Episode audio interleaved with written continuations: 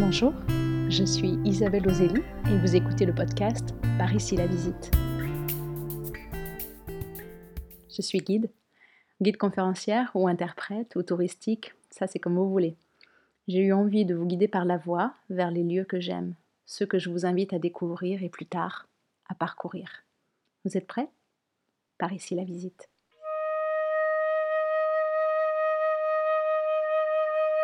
Aujourd'hui, je vous emmène parcourir les travées d'un sanctuaire atypique et presque unique en France, l'église monolithe au cœur de la cité médiévale de Saint-Émilion. Un monument devenu si familier que je peux, en fermant les yeux, en retrouver tous les détails. Cette église, et avec elle tout Saint-Émilion, c'est le point de départ de très fortes amitiés. J'ai travaillé pendant dix ans avec l'équipe de l'Office de tourisme. Ce site est le terreau de tellement de rencontres, tellement d'enthousiasme, de recherche, de questionnement, en contact avec des archéologues, des historiens, des historiennes de l'art, et avec l'apport des visiteurs dans des champs aussi variés que l'ingénierie, la tapisserie perse ou la théologie, mes connaissances et ma compréhension des lieux s'enrichissent constamment. Mais parlons d'abord du territoire. Beaucoup d'entre vous connaissent déjà le vignoble. Réputé dans le monde entier, vous avez même la saveur de son vin qui vous revient au palais. Pour moi, Saint-Émilion, c'est un territoire en trois dimensions en fait. Un, la dimension historique et administrative avec ce qu'on appelle la juridiction de Saint-Émilion. Deux, c'est une dimension viticole qui est définie par deux appellations d'origine contrôlée. Et trois, ben, c'est une dimension patrimoniale qui porte le nom de paysage culturel depuis l'inscription par l'UNESCO en 1999. J'y place pour pierre angulaire le sanctuaire qui s'est développé au creux d'une combe rocheuse surplombant la vallée de la Dordogne. Ascumbas. Ascumbas, ça sonne comme une incantation magique. La combe, c'est cette zone d'érosion de la falaise qui a créé une dépression en forme d'amphithéâtre. C'est ce qui m'a frappé la première fois que j'ai mis les pieds à Saint-Émilion. Si vous arrivez par le haut du village, sur le plateau, vous découvrez depuis la place du clocher un village lové au cœur du rocher, étalé sur ses bords d'est en ouest, offert au soleil continu de la journée. Une vraie carte postale.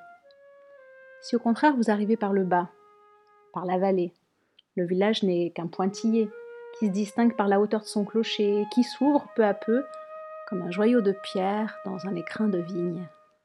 Une formule attribuée à trop de monde pour que j'en prenne le crédit. Maintenant que vous y êtes, flânez le long des remparts, passez ces portes, empruntez ces rues pentues qu'on appelle ici tertres ou escalettes, vestige d'une activité monastique intense.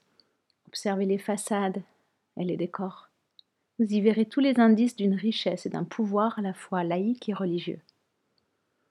Passez l'enchantement de sa partie aérienne, je vous invite à découvrir sa partie souterraine, qui équivaut à remonter aux origines de la cité, parler du saint patron fondateur Emilianus et de l'influence de sa légende.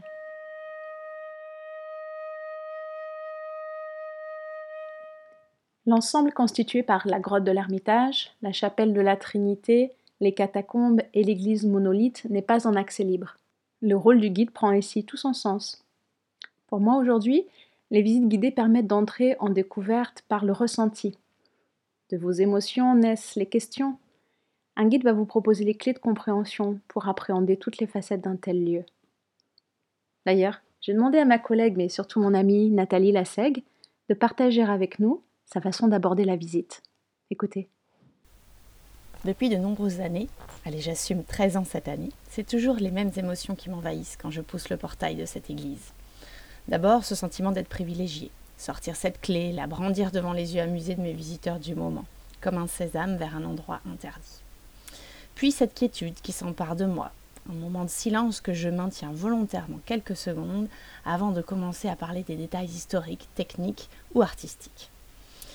Aussi un sentiment de petitesse, impressionné par les dimensions, un sentiment de mystère qui plane. J'aime à dire en visite qu'il ne faut pas être cartésien pour aimer ce site. Beaucoup de mystères flottent encore le long des piliers, des voûtes, du calcaire. Rares sont les personnes que j'emmène dans cette église et qui ressortent sans un mot ou exprimer une émotion. Certains ne sont pas aussi enjoués que moi, ou ne se sont pas sentis à leur aise, d'autres y ont senti des présences, pour ne pas dire des fantômes, ou la douleur de ceux qui, par leurs offrandes, quémandaient au sein le salut de leurs âmes, la protection des êtres chers.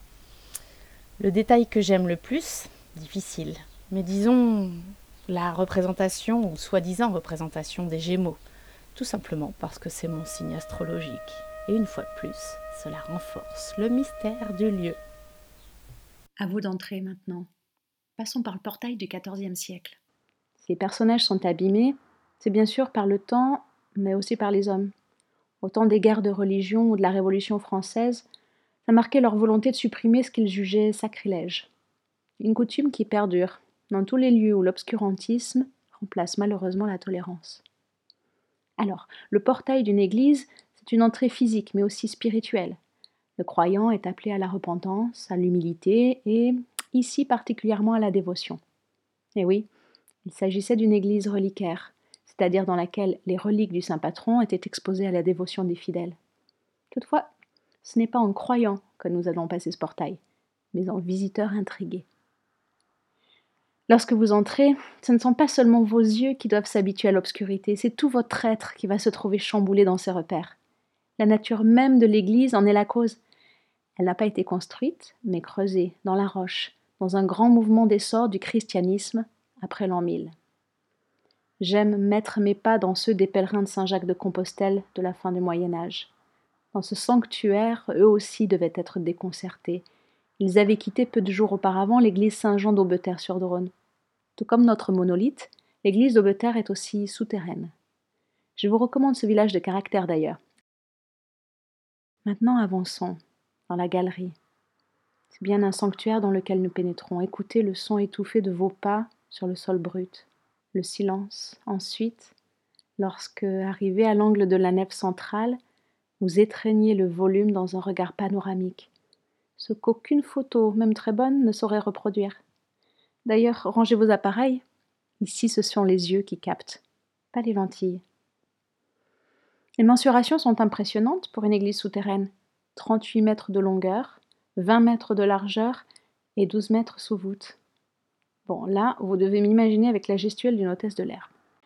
Le travail réalisé nous semble immense.